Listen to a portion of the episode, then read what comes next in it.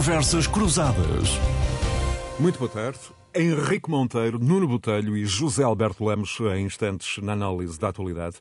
Daqui a pouco um olhar para o Brasil, também para a agenda doméstica, dominada pelo orçamento, mas por agora a Ucrânia, onde continua a ser clara a progressão no terreno das tropas de Zelensky a leste e a sul, com os militares russos hum, a perderem posições cada vez mais centenas de quilómetros quadrados das regiões anexadas nos referendos fantásticos da semana passada, não estão a ser, na prática, eh, controlados pelos eh, russos. José Alberto Lemos Boa tarde. Uh, Boa tarde. A semana acabou com Putin a fazer 70 anos, na última sexta-feira, e com uh, notícias do credível Washington Post do alegado aumento do descontentamento no círculo mais íntimo de Putin no Kremlin, que terá sido confrontado mesmo por um alto dirigente pela má gestão da guerra. O Post teve acesso a um relatório dos serviços secretos uh, e escreve que o que aconteceu foi de tal forma importante que o próprio presidente Joe Biden teve de ser informado. Zé, que leitura merecem sinais um, como este, sobretudo numa altura em que, um,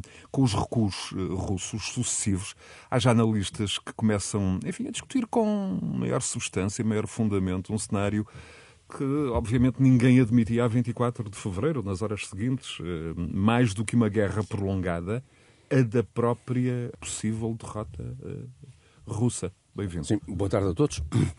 Eh, em particular Henrique Monteiro, que é raro estar aqui connosco e com quem tenho muito gosto em debater, em conversar.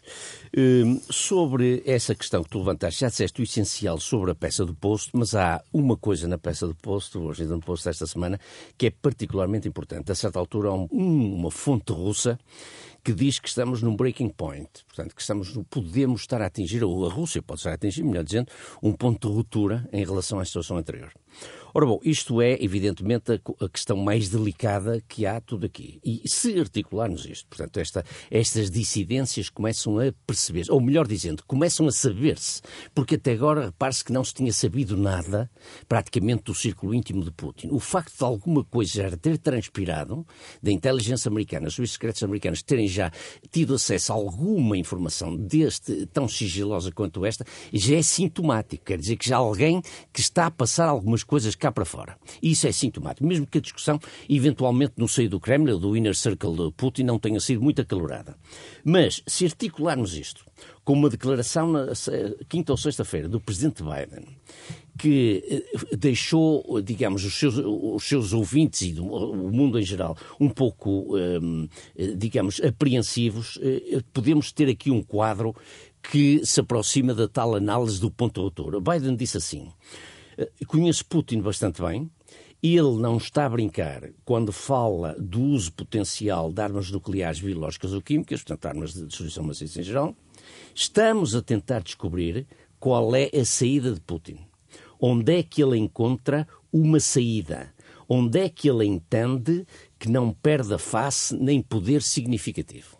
Ora bom, portanto, isto pode significar, de facto, que Putin, também com estes sinais de descontentamento do seu próprio círculo próximo, estará na eh, disposição, talvez tática, de fazer alguma movimentação política ou diplomática que lhe permita alguma saída. Repare-se que, na semana anterior, aqui falamos disso abundantemente, a anexação e os referendos fantoches, etc., tudo isso reforçaram o radicalismo da posição russa, não é verdade? Mas neste momento os sinais que chegam são contrários. Por outro lado, como tu começaste por referir, no terreno as coisas continuam a correr bastante mal para os russos. Nomeadamente no Nordeste, depois da ofensiva da libertação de Kharkiv, as tropas continuam a avançar. O comandante militar daquela região foi demitido, depois, no resto do leste, nomeadamente na província de Donetsk, continua a ofensiva ucraniana a ter sucesso. Foi ocupada uma cidade estratégica como Liman e outra Kupiansk, cidades estratégicas onde os russos já abandonaram completamente posições. Parece que a colocação da tropa russa no terreno naquilo que está ocupado é muito caótica. Por exemplo, há informações de que em alguns sítios eles deixaram para trás 15 militares que estavam ali, enfim, a viver em apartamentos ocupados e a comer umas galinhas que roubavam aqui, acolá e além, e portanto não há nenhum tipo de ligação logística a essa gente, nem tão pouco militar e estratégica. E, portanto, a situação é esta: demitiram-se, além do, do, que eu falei no Nordeste, há também uma demissão de um comandante do Leste e um homem que é um aliado incondicional de Putin, o Kadyrov, o Chechen Kadyrov, que, que comanda as milícias chechen, disse coisas muito duras em relação a alguns dos comandantes que estão no terreno. O temível uh, o, o temível Kadyrov disse que alguns daqueles homens que comandam as tropas têm feito tantas asneiras que mereciam ir para lá descalços e com uma arma na mão. Estas declarações foram secundadas, mais ou menos no mesmo tom, pelo homem que lidera o célebre batalhão Wagner, um, um, grupo de mercenários, como sabemos, que tem atuado um pouco por todo o mundo, um homem chamado Prisogin, que disse que muito do, dos militares que estão na Ucrânia são lixo e estou a citar. Ora bom, portanto, quando há este tipo de desfaçatez, digamos assim, isto é um, isto é um desafio público a Putin, que gera um outro problema que, uh, que é muito importante sublinharmos e que é o seguinte. Muitas destas, destas uh, declarações visam, evidentemente, criticar os militares que estão no terreno, mas na prática elas são críticas indiretas a Putin. Porquê? Porque toda a gente que está nesta operação sabe que quem tem feito a microgestão da operação militar é o próprio Putin. Isto é, é frequentíssimo Putin dizer e desdizer coisas e sobrepor-se à cadeia hierárquica militar e dar ele as indicações de como é que devem fazer isto, aquilo ou aquilo outro. E, portanto, quando se diz que se têm cometido muitos erros no terreno, muitos erros de caráter militar e estratégico, esse, isso são críticas que visam o próprio Putin porque ele tem assumido a responsabilidade na prática de muitas daquelas ações. Muito bem, José Alberto Lemos. Henrique Monteiro, bem-vindo. Uh, obrigado pela, pela, disponibilidade do regresso a este espaço. Henrique, como é que uh, Putin e os seus militares vão reagir a estas crescentes dificuldades da guerra na Ucrânia que um, o José Alberto ia referindo e, sobretudo, uh, se vão estar de acordo na reação? Isto parece ser uma das dúvidas do momento, sendo que um, temos esta certeza de que uma grande potência militar que está em grandes dificuldades, que se tem revelado um tigre de papel no terreno, Uh, no fundo, eu pergunto como é que avalias as opções que Putin tem agora pela frente e já agora que contributo podes dar a Joe Biden e à, e à humanidade?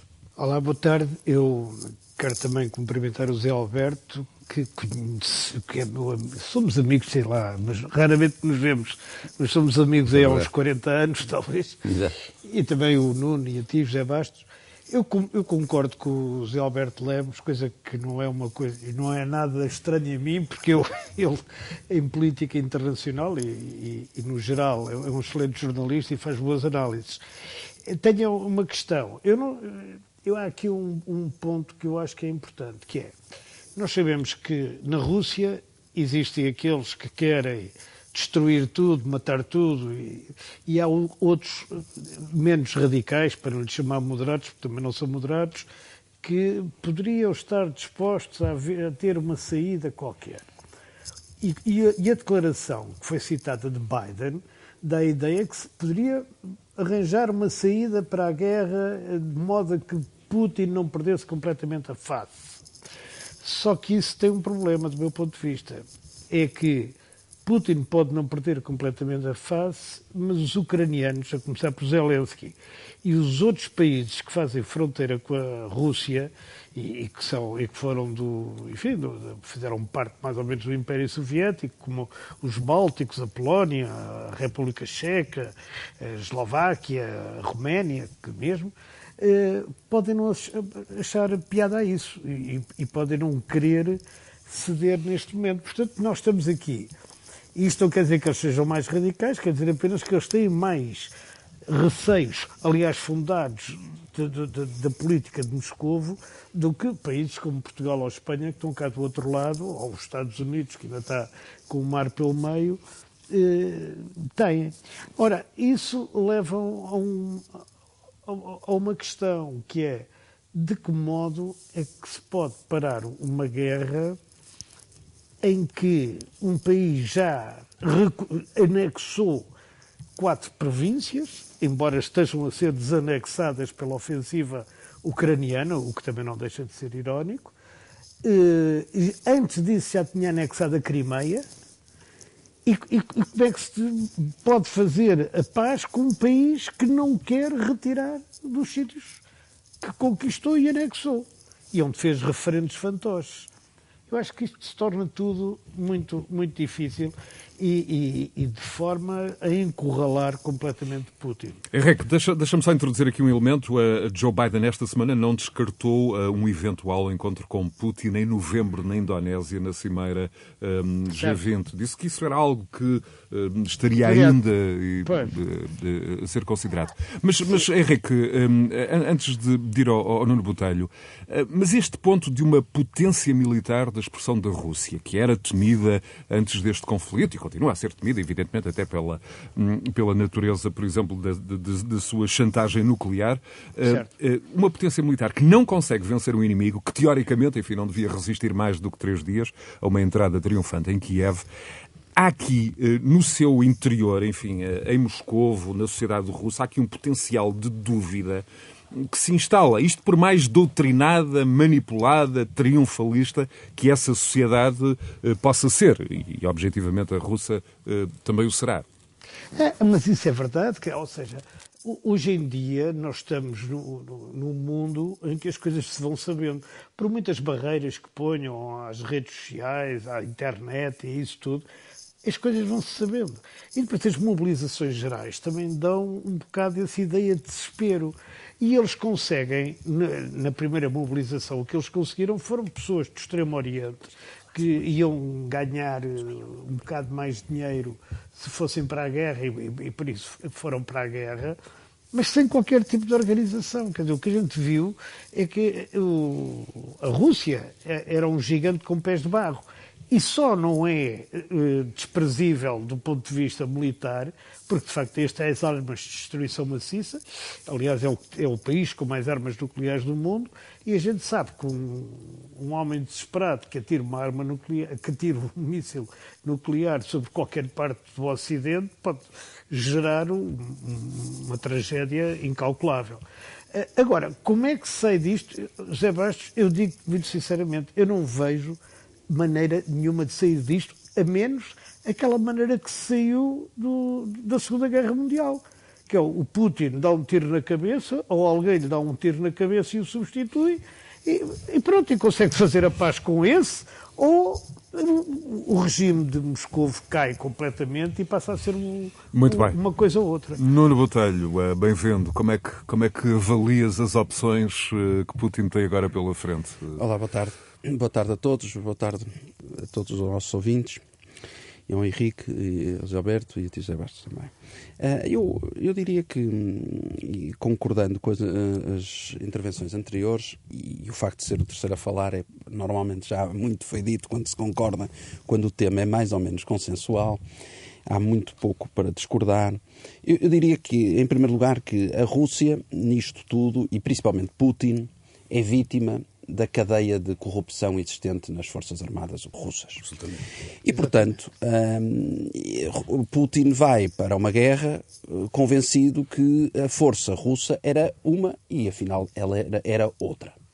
Independentemente, volto a fazer aqui a ressalva, que já todos fizeram, que a Rússia tem armas nucleares. Pronto. Mas do ponto de vista convencional, estava convencido Putin que em três dias entraria em Kiev e que, portanto, eh, seria uma, uma marcha gloriosa eh, e que em dois ou três dias a coisa estava resolvida. E, portanto, ehm, foi absolutamente ultrapassado por estes acontecimentos, e isto é típico de alguém como Putin que vive numa redoma, isolado, numa redoma completamente hierárquica, com fortes cadeias hierárquicas, com muita dificuldade em alcançar e perceber o que se passa no terreno, e, portanto, foi sendo uh, enganado e eh, aquilo que eram os investimentos normais nas Forças Armadas chegavam eh, em valores muito diminutos, na realidade, a essas mesmas Forças Armadas. Isto gerou três questões fundamentais que hoje estamos a assistir. Uma, um descontentamento muito grande, e, e isto deve ser dito também com todas as letras, junto aos oligarcas russos, que eram a, a forma de sustento também de Putin, da máquina de Putin, e, e basta ver a forma como muitos também estão a morrer. Eles morrem porque também estão descontentes e, portanto, acabam assassinados às mãos de Putin. E as suas fortunas congeladas, a sua mobilidade. As consequências económicas e financeiras que eles têm disto. Portanto, isto é muito. Todas estas sanções acabam, bem ou mal, e, direta ou indiretamente, por afetá-los. Ponto número dois, descontentamento também naturalmente da população, porque se parte da população vive muito dependente daquilo que é o Estado e as regalias que o Estado lhes, concede, há outra parte que não, e há muito desemprego, um grande desemprego atualmente na Rússia. Basta pensar o número de empresas que fecharam, que desapareceram e que, portanto, eh, cessaram atividade na Rússia eh, fruto das sanções existentes, portanto, basta pensar nisso. E, em terceiro lugar, um descontentamento muito grande nesta nova fase, que é o descontentamento dos mobilizados para a, frente de ataque. E, portanto, há aqui um conjunto, eh, diria eu, uma tempestade que está criada sob Putin que cria aqui um, um, um grande problema. De, se somarmos a isto que a Ucrânia, entretanto, se foi armando com tecnologia ocidental e cria aqui um, uma, uma ofensiva que Putin não estava a contar, ou seja, em momento nenhum Putin pensou que o Ocidente se ia unir em torno desta causa que é a Ucrânia.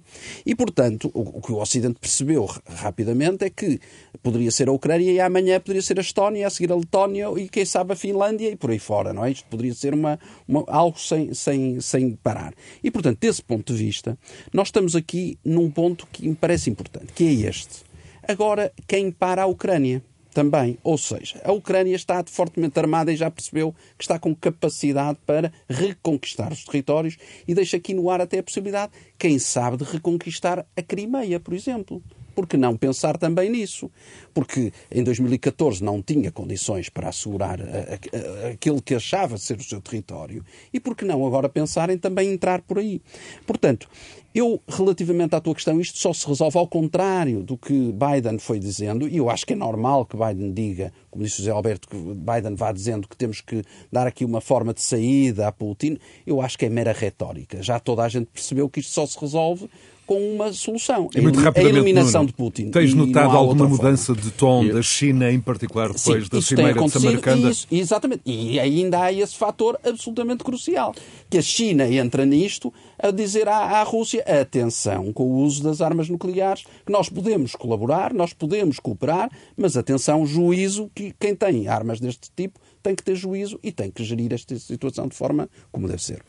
O, digamos, eh, o regime putinista baseia-se num pacto tácito com a população russa, que é nós fazemos o que entendemos, melhoramos o vosso nível de vida, porque o nível de vida nos anos 90 foi uma tragédia. Eu relembro sim, que o PIB russo desceu 60% é nos anos 90. Nem, nem no, no, no, na guerra, nem na, na, depressão de 29, o, o, o, sim, o PIB americano desceu tanto, desceu salvo erro 30% ou 40%, desceu 60%. E, com portanto, Yeltsin, Putin, com Yeltsin, com Yeltsin desceu 60% nos anos 90 e, portanto, Putin conseguiu dar melhores condições de vida claro. aos russos. Neste pressuposto, nós damos melhores condições de vida, vocês têm acesso a coisas de consumo que nunca tiveram, pois. mas não chateiem. Isto é, não se metam na política. Exatamente. Portanto, nós tratamos do resto.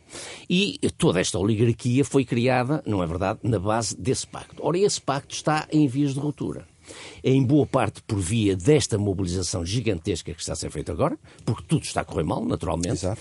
E embora os oligarcas, ou digamos os aparatos chiques ali do Kremlin, eh, tenham vivido sempre com grande desprezo pelas massas, acabam por ser sensíveis ao descontentamento, ao descontentamento popular, porque é um bocado inevitável. Claro. E, portanto, se hoje há milhares de famílias que estão a começar a recusar ou a tentar, para além daqueles 200 mil que já saíram do país, há milhares de famílias que estão a tentar recusar a mobilização e a oferecer, digamos, a sua oposição a este regime, os aparatos chiques em torno de, de Putin sentem-se incomodados com isto. Portanto, não é garantido, de facto, que o regime de Putin dure para sempre. Ponto 1. Um. Embora eu esteja convencido que será, ele fará sempre um esforço e uma, e, uma, e uma concentração de poder para esperar, pelo menos, pelo fim do inverno, a ver se, de facto, o, o apoio ocidental à Ucrânia vacila e quebra durante o inverno, com as condições de vida que sabemos que vão ser difíceis nessa fase.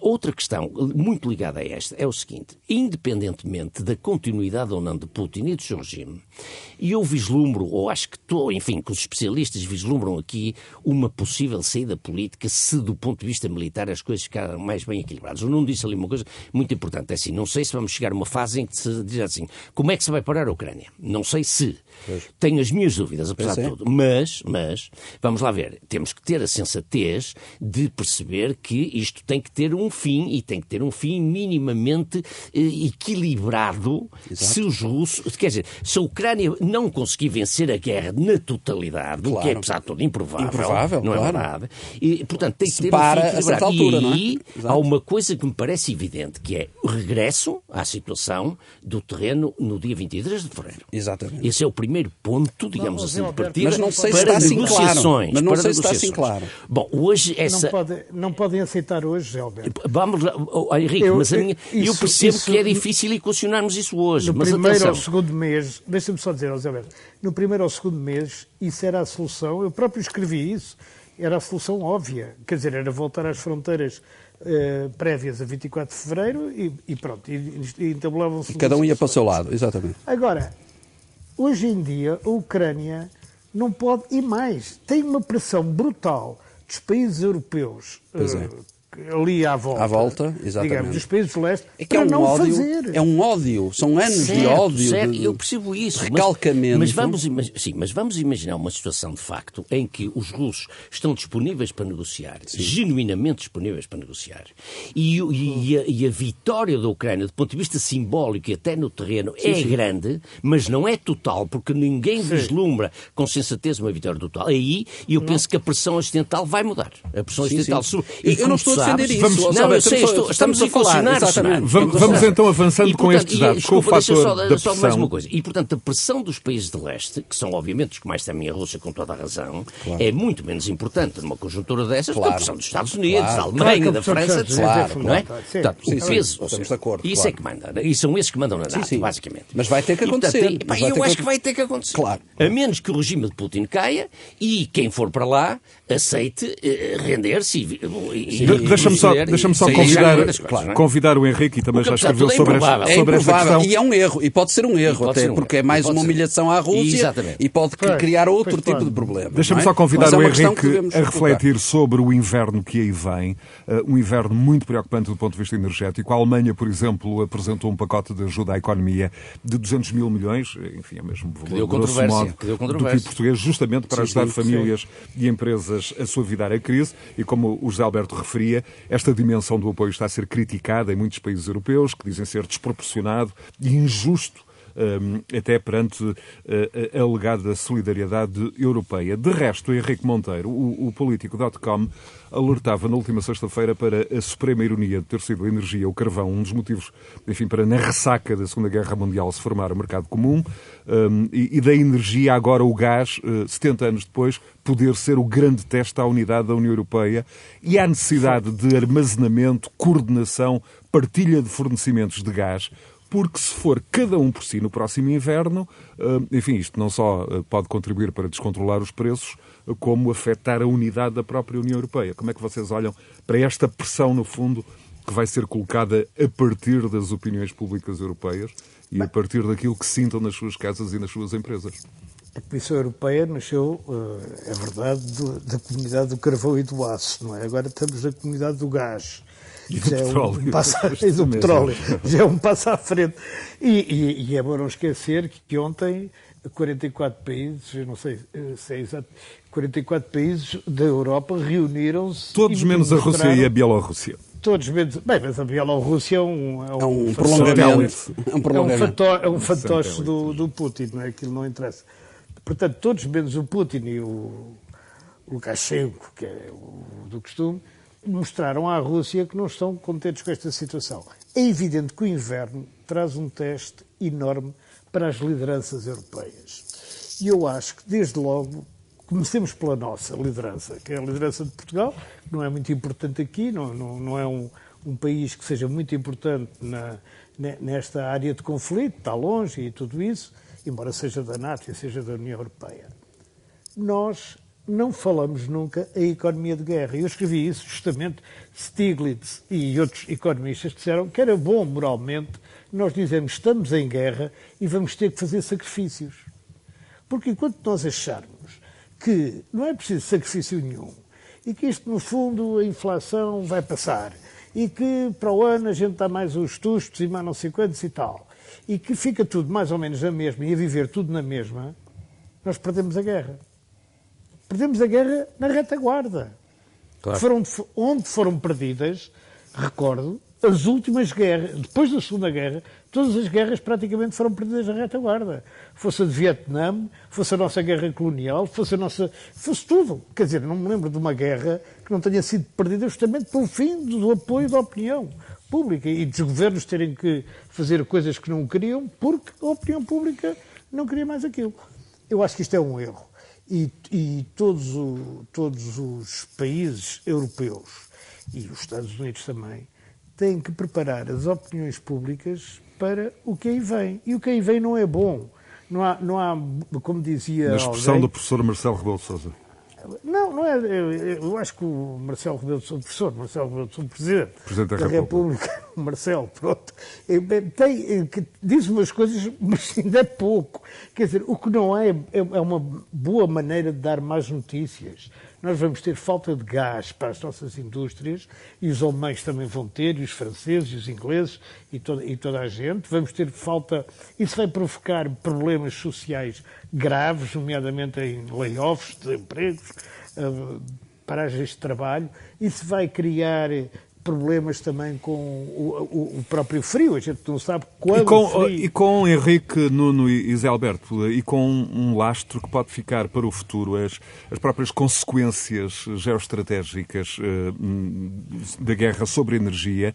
Uh, por exemplo, na visão do Zé Pedro Teixeira Fernandes, que esteve aqui há oito dias, uh, estas consequências podem levar a uma grande perda de competitividade da indústria europeia, para além do abismo económico, enfim, que condenará a, a Rússia, no sentido em que defende o Zé Pedro Teixeira Fernandes que nenhuma economia avançada é competitiva sem energia relativamente barata. E, nesse sentido, Estados Unidos e China vão ser os grandes beneficiados um, e uh, a Europa o grande uh, prejudicado. Eh, esta é uma consequência a estar, uh, a estar atento? Exatamente. E, aliás, basta olhar. E mesmo assim, os, os americanos queixam-se dos custos da energia, quando comparados com os europeus. Sim, estão habituados não tem nada a, ver. gasolina, o preço da chuva. O preço da chuva. É, e, é. e, portanto, não tem nada a ver. E, portanto, desse ponto de vista, eu acho que a União Europeia tem aqui um desafio enorme para não, diria eu, não, estou com dificuldade em encontrar o termo, não capitular, porque de facto é o tudo ou nada este inverno. A União Europeia tem que ser uma verdadeira união, tem que funcionar de uma forma unida. Para isso, Ursula von der Leyen vai ter que ter um papel fundamental. Uh, verdade seja dita que eu acho que ela tem, tem feito aqui um, muito tem dado aqui sinais muito importantes, mas é, é, importante que continue. E, como disse o Henrique muito bem, e já aqui eu falei há dois ou três programas atrás, o único líder eh, europeu que, que, tem falado à população com verdade nesse aspecto tem sido Macron, que tem dito aos franceses que o tempo das facilidades acabou, o tempo das coisas fáceis acabou, que hoje em dia vai haver dificuldades. E parece que mais ninguém diz isso. Basta olhar o que o nosso Primeiro-Ministro diz, parece que está tudo ótimo, tudo muito bem, as empresas portuguesas estão ótimas, está tudo maravilhoso e, portanto, todos nós não estamos a passar por imensas dificuldades. Basta olhar a volatilidade dos mercados, basta olhar a, forte, a fortíssima recessão e, e, e, o enorme tumulto que se passa, por exemplo, no Reino Unido, que é um mercado muito importante para nós. Com a senhora Liz Truss a recuar já, por exemplo, pois, em, em, matéria, em matéria fiscal. Pois, mas, basta, basta, mas, é, mas é, é, ela é a, a, prova viva das consequências da saída de, de, de, do Reino Unido do, do, da União Europeia. Ou seja, com o imbróglio, no imbróglio que criaram com a saída daquela forma da União Europeia. Portanto, desse ponto de vista, eu acho que há de facto aqui muito caminho para andar, mas tem que haver também muito bom senso, muita, muita, muito diálogo e, e entre os, os, os, líderes europeus, sob pena de a guerra se perder e, mais do que a guerra se perder, a Europa se perder. A, a referência a Macron é importante pelo seguinte, porque se hoje temos algum vislumbre perdão, de um líder europeu, é justamente em Macron. É.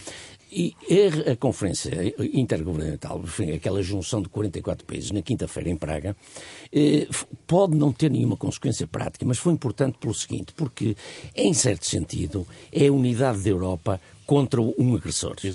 É, é evidente que isto é mais, digamos, foi uma conferência que batalhou por valores. E os valores vão claudicar quando os interesses começarem a entrar em jogo. É, é evidentemente que ninguém está a ver a Hungria, a Sérvia, claro. eh, o Azerbaijão, a Arménia, a própria Turquia alinharem com a Europa nas posições mais oposita, de maior oposição a Putin claro. e tal. Mas, na verdade, pode-se ter começado aqui um caminho, graças ao, ao discurso de Macron em maio, que foi Macron que lançou esta foi. ideia de uma espécie de segunda rede, digamos, segunda, segunda camada de, de, países europeus unidos em torno da União Europeia em prol de interesses comuns, não é verdade? E, sobretudo, temos os Balcãs Ocidentais que estão à porta de entrada já há não sei quantos anos e nunca mais entram, alguns deles. E, portanto, a questão tem a ver com isto, tem a ver com a capacidade de unir naquilo que é essencial. É evidente que é fácil unir na retórica. Agora, se a Alemanha avança como avançou agora, e esta semana isso gerou muita controvérsia, com um programa unilateral de apoio às suas empresas, isso fragiliza a unidade europeia. Porquê? Porque a ideia que estava na mesa era o seguinte, não sei se sobre a mesa ou sob a mesa, mas era esta, era fazer com esta crise aquilo que se fez com o Covid, ou seja, lançar dívida sobre a dívida Isso, partilhada, exatamente. dívida comunitária, não é verdade? BCE. Para, pelo BCE, para fazer face às dificuldades que uh, a recessão vai trazer. A Alemanha, ao avançar unilateralmente, de certo modo, dessolidariza-se desse eventual plano e dessolidariza-se também, em princípio, Mas como, de, uma, como... Desculpa, de uma central de compras em conjunto do gás uhum. e do uhum. petróleo que facilitasse a gestão Exato. dos preços como, internacionais. Como escrevia o João Vieira Pereira no, no Expresso... Era... Isso leva-nos a outra questão muito importante também foi aflorada esta semana, que tem a ver com a questão da sabotagem do gasoduto que há também alguma polémica relativamente a isso, e nós na semana passada Sim. abordamos esse tema, e há uma teoria que fala que isso, uh, não comprovada, portanto, porque estamos aqui a falar agora, estamos no campo da especulação, um, mas que isso terá sido feito pelos americanos e porque é exatamente para evitar que à última hora, à 25 hora, os alemães fossem recuar e fossem Sim. atrás dos russos é uma pedir ajuda. conspirativa. Com certeza, é conspirativa. Eu não estou a dizer, está bem, eu não estou mas, a dizer, claro, claro. Mas, mas, ou seja, há aqui depois um jogo, todo um jogo, claro, de que se cada um começar a jogar sozinho, isto tudo para ir ao ponto da, da, da, tua intervenção anterior, todos nós vamos perder e a Europa de facto perde. Uh, a referência que eu ia fazer há pouco, a, Henrique, tinha a ver com uma, com, com uma expressão usada pelo João Vieira Pereira esta semana no Expresso: Sim. é melhor deixar a Alemanha salvar a sua economia do que daqui a uns tempos a Europa ter de pedir ajuda à Alemanha. É, pois, isso, isso, é um ponto. Sim, e outra é coisa que eu gostava. Não? É locomotiva. Pois. E outra coisa que eu gostava de dizer em relação ao que diz o José Pedro Teixeira Fernandes, que eu, que eu acho que ele tem razão, que os grandes perdedores disto tudo podem acabar por ser a Rússia, mas também a Europa. Mas é bom não esquecer uma coisa: os Estados Unidos precisam da Europa. E, portanto, claro. se, for, se pela terceira vez os Estados Unidos tiverem que salvar a Europa, que seja, porque o, o problema, o, o, problema da Europa pode ser um problema terrível no, no fim deste inverno e pode, podemos estar numa situação a, a necessitar, não digo de um Vamos então. Marshall, mas uma coisa semelhante. Vamos não, então começar a, olhar a Europa, para a agenda até doméstica. Mercado, como mercado, bom mercado para o, para o gás americano, tem vantagens também para todos, para todos. em certa medida. Não? É? E, à, e à medida que vamos contando as horas para a entrega amanhã do Orçamento de Estado, cresce enfim, a expectativa para uh, se perceber que medidas contemplam para, para responder à crise, para, enfim, uh, suavizar os efeitos da inflação, uh, mas há também quem defenda que a política orçamental, enfim, não resolve tudo, e se assim fosse, como já aqui referimos, a senhora Liz Truss não estava a recuar como está no Reino Unido. Nesse sentido, a grande prioridade devia ser a defesa do emprego e das empresas. Isto é, Nuno Botelho, desenhar o máximo de instrumentos que permitam às empresas empresas, enfim, não despedir, manter o maior número possível de postos de trabalho, como uh, o Henrique Monteiro referia há pouco. Tu que lideras a, a, Câmara de Comércio e Indústria do Porto, que sinais vais detectando do que vai sendo Sim. conhecido? Eh, vou detectando sinais preocupantes, principalmente de algumas indústrias, fundamentalmente, daquelas que mais dependem da energia, fundamentalmente. Uh, já não vou falar do problema da, da, mão de obra, que isso é transversal a todas as áreas de, de, de atividade todas as áreas económicas se queixam de, de falta de, de, de, mão de obra. Não é só na restauração e hotelaria, é também no, no têxtil, é todas as indústrias, todas uh, neste momento vivem com imensa falta de mão de obra, uh, mas uh, o custo da energia está de facto a a maniatar muitas indústrias, muito na, na, área têxtil, muito na área, por exemplo, da cerâmica, da metalomecânica, muito, é muito complicado.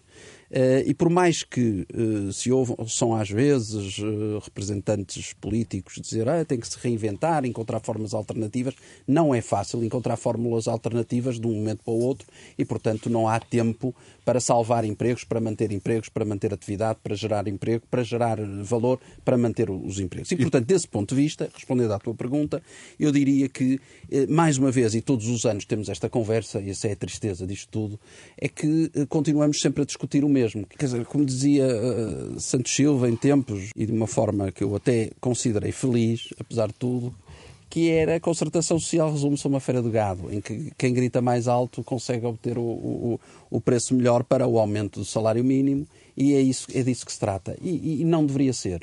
Não deveria ser. Não que o salário mínimo em Portugal seja alto, eu não vou discutir isso, é evidente que não é alto e que fique claro, mas eh, esse não é o ponto mais importante. Aliás, porque eu cada vez mais acho que devíamos discutir era o salário médio português porque cada vez mais nós somos um país de salário mínimo e vamos ficar um país de salário mínimo não tarda e, e, e, teremos mais de 50% da população a receber o salário mínimo e, e, parece que é isso que as pessoas gostam. E, portanto, em vez de nos preocuparmos em criar uma economia competitiva, empresas competitivas, marcas competitivas, e era isso que deveria preocupar nesta altura do ano os senhores deputados, os, o governo e os membros do governo para criar competitividade, criar medidas que tornassem, nesta fase de guerra, em tempo de guerra, empresas resilientes, empresas resistentes e que, de facto, dessem condições às empresas para continuar a elaborar. Henrique, um olhar para o orçamento e, para, sobretudo, para a margem de manobra, por exemplo, nas questões sociais. Eh, esta semana, um estudo de dois economistas da nova SBE revelava que a exposição das famílias portuguesas às alterações das taxas de juro no crédito à habitação é consideravelmente maior do que noutros países europeus, porque têm menos liquidez para, enfim, para, para acomodar as subidas de prestações claro. e, de resto, claro. um, estão muito expostos uh, às taxas de juro, porque há uma percentagem elevadíssima da população que tem como únicos ativos apenas a casa própria. O meu claro. ponto é... E taxas variáveis. Devia haver aqui variáveis. um conjunto de medidas variáveis. desenhadas Ao contrário do resto da Europa que tem taxas fixas, não é? é bom exato, exato, mas quer dizer, eu, eu estou de acordo com tudo o que disse o Nuno. Nós somos um país em que qualquer dia toda a gente ganha o salário mínimo, porque como se considera a começar rico, eu quando digo é, é rico, quer dizer, é. fora do alcance social, qualquer pessoa que ganhe, em, em termos líquidos, mil e poucos euros, é, está tudo dito. Quer dizer, ou, ou temos pessoas uh, com muitos apoios sociais e depois temos aquelas que não têm apoio social nenhum.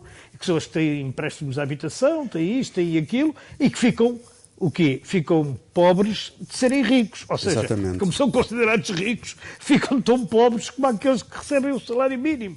Isto é absolutamente ridículo e é preciso olhar, de facto, para o apoia. salário médio e exatamente, e para a classe média, porque não é só porque é justo, é porque é a classe média que é o sustentáculo da vida em liberdade e da vida em democracia. Não são claro. aqueles que vivem à custa do Estado, nem à custa de rendimentos sociais, embora eu acho que eles tenham que existir e que se tenham que apoiar. O problema é que nós temos que ir para além disso. Ora bem, o orçamento, eu acho que é, é, é muito bom o orçamento, na perspectiva em que o paraíso também é muito bom. Claro. Não sei se existe. Bom, dito isto assim na Renascença, hein? Bem, está bem. Ao domingo. Ao domingo. Não, mas que eu tenho a certeza que o paraíso existe para os crentes. Agora, para mim, não sei. Eu acredito, eu acredito. Bom, eu, então, se me permitir, eu ia citar aqui, mas, só, só para complementar, ia citar aqui dois ou três números que me parecem sintomáticos daqui, das daquilo que está previsto para, até ao fim deste ano e que está previsto para o próximo próximo ano, para ter também um bocadinho o contexto, dar um bocadinho o contexto aos nossos ouvintes. O crescimento, o Banco de Portugal prevê que o crescimento este ano, de 2022, será de 6,7%. Uhum. E a inflação 7,8%. Mas o investimento este ano, de Sim. 22, só cresce 0,8%. Pois. Quando Exato. estava previsto que crescesse 5%. Pronto. Exatamente. Ora, isto já diz tudo sobre as expectativas claro. dos agentes económicos. Claro. Há uma, por três razões fundamentais que aponta ao Banco de Portugal, que é fraca execução do PRR. Exatamente. Neste momento só um terço do PRR é que chegou a Portugal e só 192 milhões é que chegou às mãos dos interessados, dos beneficiados. Uhum Segunda razão, a subida das taxas de juros, evidentemente. Claro. O financiamento está cada vez mais caro para as empresas. E terceira razão, a incerteza e a falta de confiança que a inflação está a gerar nos agentes económicos. Portanto, isto é um indicador terrível. Para comparar, podemos comparar, com este outro que é sintomático da diferença, que é assim. Nos últimos oito anos, o investimento foi de 43%, portanto, desde 2013, que o investimento em Portugal foi de 43%. E o PIB cresceu de 9,9% nestes anos. Ora, neste momento vai ser 0,8%. Vai passar de 43% de 8 anos para este ano para 0,8% e não se sabe quanto é que é para o ano. Os números apontam para o próximo ano um déficit orçamental bom, de 0,9%, não é verdade? Uma inflação de 4%, Sim. mas enquanto o crescimento este ano está apontado para 6,5%, até ao fim do ano, para o próximo ano só aponta para 1,3. 1,3. Portanto, as perspectivas são de facto sombrias. Estagnação outra vez. São sombrias. E tem enfim, que correr dentro tudo do bem. quadro expectável. Exato, tem que correr tudo oh, dentro do Alberto, faltou-te o indicador da dívida. Da dívida. Não, sim, mas a dívida é positivo. A dívida, seguinte, ainda bem que é, é, é a tentativa do, do Ministro das Finanças. Exatamente. A dívida é vai baixar passar a dívida para valores... Para os níveis pré-troika. 125% Deixa-me só dizer uma coisa sobre a dívida. Mas deixa-me só dizer esse número já agora. 125% em 21 para 115 este ano e para 110% em 20 O que é positivo. Pronto, é um trajeto positivo. É diz, desculpa, é, agora diz. Eu, eu acho só que devíamos pensar uma coisa, é que a dívida serve, naturalmente, para, quer dizer, não podia estar naqueles valores. Sim, não podia. O que é uma pena é que tenha chegado àqueles valores Sim. e a gente esteja a reduzir a dívida numa altura em que devíamos estar a aumentar a dívida se tivéssemos claro, uma dívida normal. Temos, quer claro. dizer, se tivéssemos uma dívida de 60% ou de 50% claro. do PIB, a gente podia agora aumentar a dívida porque precisamos Que é o que a Alemanha está a fazer nesta altura. Ora bem, claro, ora bem, quer dizer, e portanto a gente pode ficar muito contente em baixar a dívida, é bom, como tu dizes, Alberto, estou inteiramente de acordo contigo, é bom. E, agora, é, é numa altura péssima. Quer dizer, é na pior altura. É, é, nós não fizemos o trabalho de casa. Exato, nós não fizemos o trabalho de casa. Não, o próprio, andamos anos a gastar a própria falta que agora... faz o serviço da dívida. Exatamente. Porque o serviço da dívida são milhares de milhões por ano que são para ali canalizados claro, e, que agora... e, que não são usados. Meus caros, e que agora desta semana fica, fica também mais. o discurso do Presidente da República na cerimónia dos 112 anos da implantação da República. Um discurso em que se uh, aludiu uh, à qualidade da democracia portuguesa, implicitamente, uh, e também em algumas partes explicitamente, e que também serviu, Zé Alberto, para alimentar polémicas sobre alegadas incompatibilidades, conflitos de interesses, enfim, um conceito que em Portugal enfim, dizem alguns, tarda em ser assimilado, apreendido. Uh, temos, por exemplo, casos recentes envolvendo o Ministro da Saúde e, e a, a Ministra da Coesão. Sim, sim, ainda bem que falas nisso, porque isso é um ponto polémico que importa esclarecer. Eh, bom, em relação ao Ministro da Saúde, acho que ele foi completamente incauto, porque quanto tomou posse devia ter anunciado que tinha uma empresa de consultoria na área da saúde, mas que estava a dissolvê-la. E se tivesse feito isso na altura, claro. teria esvaziado toda esta polémica, que aliás não tem Não tem importância nenhuma. Pronto, mas daqui a uma semana, é parece que a... Já vendeu, já vendeu. Bem, já vendeu e vai dissolvê-la, não sei o que. Não, não vendeu, dissolveu. Dissolveu, vai dissolver, que é mais importante. É. Pronto, agora... A questão da incompatibilidade da, da ministra Sim, Ana Brunhosa é Disse, que... É Vendeu foi o escritório, o imóvel, o imóvel onde, onde se sediava a empresa. Pronto, mas, mas está em processo, a empresa está em processo de dissolução, que é o que interessa. Pronto. Além disso, aquilo tinha faturado uma coisa é, um bocado ridícula. 5 mil euros. Enfim, mas não interessa. Agora, o que interessa é a questão da, da ministra Ana Brunhosa. Sim que depois de se ter levantado esta lebre sobre a empresa do marido, etc, etc, veio num intrigo no público supostamente esclarecer a coisa em definitivo. Que é muito séria, que não sei o quê, que não, até está, está casada em regime de comunhão de separação de bens, que pediu dois pareceres, um ao, ao, ao setor jurídico da presença do Conselho de Ministros, que obviamente depende do Conselho de Ministros e, portanto, não é muito fiável do ponto de vista da sua independência, e o outro à Procuradoria-Geral da República. Aí sim é um parecer que tem condições para ser independente. No entanto, depois a oposição veio pedir a divulgação desse parecer. Ora, esse parecer foi divulgado na sexta-feira pela Susana Peralta num artigo magnífico no Público sobre esse assunto. E afinal o parecer não é tão claro como isso. Primeiro, porque as CCRs, de facto, podem, eh, que são tuteladas pela própria Ministra e que são as CCRs que, eh, que, que, que atribuem os fundos comunitários, certo? Sim. Podem ser, digamos, eh, interferidas, digamos assim, ou tutel, essa, essa, atribuição pode ser tutelada diretamente pela, pela tutela, passo, passo pelo pleonasmo, passo vigiada pela tutela. Foi uma lei que, aliás, existia em 2014 que eximia a tutela de verificar essas atribuições, mas o PS alterou em 2019 E, portanto, Exatamente. isso acabou por ficar assim. E, portanto, neste momento há um buraco na lei que favorece esta tutela. Mas, para além de tudo isto, destes pormenores, chamemos-lhe assim, há um problema muito mais importante, que é o de que estamos a falar aqui é de um conflito de interesses. Não é de uma aldrabice, de uma vigarice, até de um favorecimento. Admitamos que a empresa do marido da ministra não foi favorecido de todo. O que há aqui é um claríssimo conflito de interesses. E, como diz a Susana Peralta, no artigo do Público, dá a ideia que em Portugal ainda não se percebeu muito bem o que é um conflito de interesses. Este é que é o nó górdio da questão. Henrique. Eu estou totalmente de acordo e ia recomendar também o artigo da Susana Peralta, porque é um artigo que é muito pedagógico Exatamente. acerca do que é o conflito de interesses. O conflito de interesses não quer dizer que a ministra seja corrupta, que o marido seja malandro, ou que ela tenha favorecido o marido, ou o marido tenha beneficiado de ser casado com ela. O conflito de interesses não é isso. O conflito, o conflito de interesses é para prevenir que isso possa existir.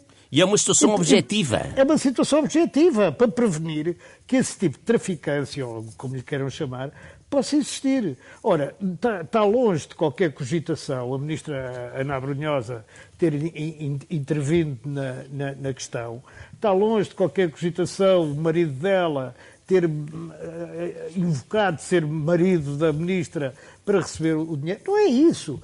O que não pode acontecer porque se deve prevenir em democracia um conflito de interesses, é que, como se costuma dizer, a mulher de César não basta ser séria, é preciso parecê-la, e ela pode ser inteiramente séria. Mas mesmo assim tem que parecer, parecer, parecer. E isto é o que diz Susana Peralta, no fundo, com argumentos muito mais melhores que os meus. Mas é isto, no fundo, que ela diz. Muito bem. Tema também um, ao alto da atualidade têm sido os mega investimentos na área dos transportes, depois do asfalto, uh, o ferroviário e o aéreo, do novo aeroporto uh, de Lisboa, com Santarém a passar de hipótese de aeroporto regional uh, a possibilidade de ser a solução para o novo aeroporto de Lisboa e ainda num debate, enfim, menos visível, a nova linha de alta velocidade de Lisboa-Porto Vigo, uma espécie de A1 ferroviária que irá cruzar-se com a linha do Norte em muitas estações, ligar cidades até aqui servidas por outras linhas. Eh, um projeto hum, que, eh, para o ministro Pedro Nuno Santos, promete encolher Portugal até 2030, mas de que se sabe pouco quanto ao eh, financiamento. Nuno Botelho, para onde por onde queres começar, Ora, uh, a que a Associação sim. Comercial do Porto, a que presides, uh, tem ao longo deste debate, ao longo sim, últimas, sim, dos últimos anos, promovido muito... um conjunto de é. estudos independentes sobre, sobre estas matérias. Há muito para dizer sobre isto. Desde logo, começo por dizer que a questão de que o, o, ministro quer encolher Portugal, eu fico um bocado assustado porque acho o termo muito infeliz, não é? uh, fico logo com medo, não é? Não querido encolher o país. Querido encolher o país, isto é uma coisa logo assustadora. A Rússia também está a encolher o grande. Exatamente. Os seus ouvintes Podemos não se assustem por aproximar. É, não se assustem com isso. Nesse sentido, ou quer, exatamente, aproximar o país. Um, depois, ponto número dois, eu acho que temos que todos portugueses que acreditar e ter muita esperança, acreditar que é desta vez a que é. Porque, como tu disseste bem, há muitos anos que andamos a falar nisto, a Associação Comercial de Porto há muitos anos que pensa sobre este assunto, já vários trajetos foram tentados, já várias... Está a contribuir com verbas próprias para este debate. Sim, sim, portanto, desse ponto de vista, exatamente, estamos a contribuir há muitos anos e, portanto, com fundos próprios, portanto, não estatais. E, portanto, desse ponto de vista, estamos aqui, eh, mais uma vez, para este debate. Agora, uh, dito isto, de facto é fundamental a ligação Lisboa-Porto-Vigo. Uh, diria mais fundamental a, a ligação Lisboa-Porto, obviamente, acho que toda a gente compreende isto, para, para quem vive no Porto e, e, e não, e, não, e, quero até reformular, é mais importante a ligação Porto-Lisboa do que propriamente uh, a, a, Porto Vigo, e digo Porto-Lisboa e não Lisboa-Porto, porque quem vive no Porto sente mais a necessidade de ir a Lisboa do que quem está em Lisboa vir ao Porto, portanto isto é, é, uma, é um centralismo O Henrique tal, poderá dizer uma outra coisa sobre essa dizer, matéria. Exatamente, dirá ao contrário, se calhar, mas, mas o centralismo é tão evidente não, não. que não, usarão claro muito menos, usarão muito menos, portanto, os lisboetas para vir ao Porto, só para passear, quando muito, e isso, mas isso também é positivo para o nosso turismo, e, portanto, agradecemos. Também haverá lisboetas que vêm ao Porto sim, em trabalho. Sim, sim, sim, mas muito menos em porcentagem, é isso que eu estou a dizer. Portanto, desse ponto de vista, o que quero dizer é, Uh, e, e, brincadeiras um bocado à parte, porque o assunto é sério, uh, eu acho que é, é muito importante. Uh, essa questão é de facto fundamental, mas tem que passar do papel à, à concretização. E anúncios já houve vários, Ainda esta semana também assistimos a um outro anúncio muito importante que foi do Ministro a linha do Douro, a propósito da, da linha do Douro a, a, até Barca d'Alva, Pocinho Barca d'Alva, e de facto é algo também muito importante, até do ponto de vista turístico e, e uhum. importante eh, para, para, para a região do Douro, e, e saúda-se essa, essa, essa questão, mas saúda-se se isso de facto for para fazer. Porque se não for para fazer e andarmos o, o, todos a passearmos, desde, aliás, passaram por todos nós, pelos nossos telefones, pelas redes sociais, a capa do público de 1999, em que foi anunciado é, estes investimentos também e, portanto, em relação ao aeroporto, mais coisa, menos eh, coisa. Numa próxima intervenção? Ou, o aeroporto, eu. Eh, Agora com saúdo, Santarém a assumir uma nova centralidade. Serei sucinto. Saúdo que uh, o PSD e PS eh, tenham, uh, tenham consensualizado que é preciso chegar a um consenso, isso é importante, é importante, é fundamental, mas uh, acho que a solução estava encontrada, que era Portela mais um. E, portanto, não estou a ver Portugal, mais uma vez volto a dizer, nós não temos condições. Nós que era o que defendia um estudo encomendado um pela Associação Comercial de Aliás, que se chamava mesmo Portela mais um, que defendia que o mais um era o Montijo, e é a solução mais barata, é a solução mais simples, é a solução mais rápida, e é a solução que, de facto, daria resposta àquilo que é as necessidades dos Nuno, muito rapidamente, a dizer ao Henrique, não, não te ouvi falar de estudos independentes independentes sobre a viabilidade económica dos projetos. É, e isso era o ponto seguinte também da minha intervenção, desculpa, que é mesmo isso, mais do que o estudo de impacto ambiental e tudo mais, eu acho que também deveríamos ter estudos de custo-benefício, coisa que não ouço falar, coisa que não, não vejo e tenho muitas dúvidas que Santarém, por exemplo, seja uma solução para este tipo de solução, para este tipo de questão. Santarém está a 80 km de Lisboa. Para quem eh, já esteve, por exemplo, em Atenas, percebe, aliás, que a Grécia é o único país da Europa que conseguiu construir um, um aeroporto fora de uma grande metrópole com as consequências que daí advêm. É um, um, um aeroporto que está vazio, é um aeroporto que está, é enorme, que não consegue captar passageiros e, portanto, desse ponto de vista, nós temos, uh, poderemos estar a construir mais um elefante branco e, portanto, desse ponto de vista, nós não temos condições para, para, para fazer essa obra que custará talvez mais 10, 10 vezes o, o que custa uma solução tipo Montijo. Henrique e, portanto, desse ponto de vista, nós, enquanto pessoas responsáveis, somos totalmente contra desbaratar dinheiro público. Henrique Monteiro, também sentes falta, por exemplo, destes eh, estudos independentes de viabilidade económica destes, destes projetos? Isso é, é óbvio que, faziam, que fazem falta os estudos de viabilidade económica, mas eu Vou mais longe. Eu acho que eh, a construção de um aeroporto demora tantos anos que a gente não pode ter a certeza que, fins esses anos todos, ainda sejam precisos aeroportos. Digamos que isto é tanto tempo. Já vai, já há 50 anos que a gente anda a falar do novo aeroporto de Lisboa e agora são mais, ainda devem faltar para aí mais uns 12 ou 13 para ter uma, uma solução completa, eh, finalizada, digamos.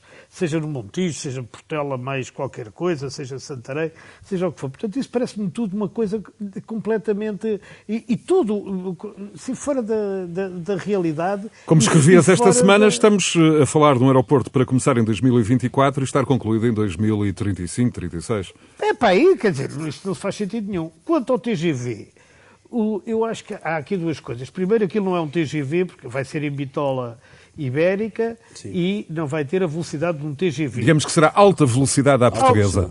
Uma alta velocidade portuguesa. Precisa ser um AVP, alta velocidade portuguesa. Segundo, há aqui mais uma questão eh, que é a seguinte: é o dinheiro que já se gastou no melhoramento da linha do Norte. Exato. Já foram muitos e muitos, dezenas milhões, de milhões de euros. Centenas. Não é?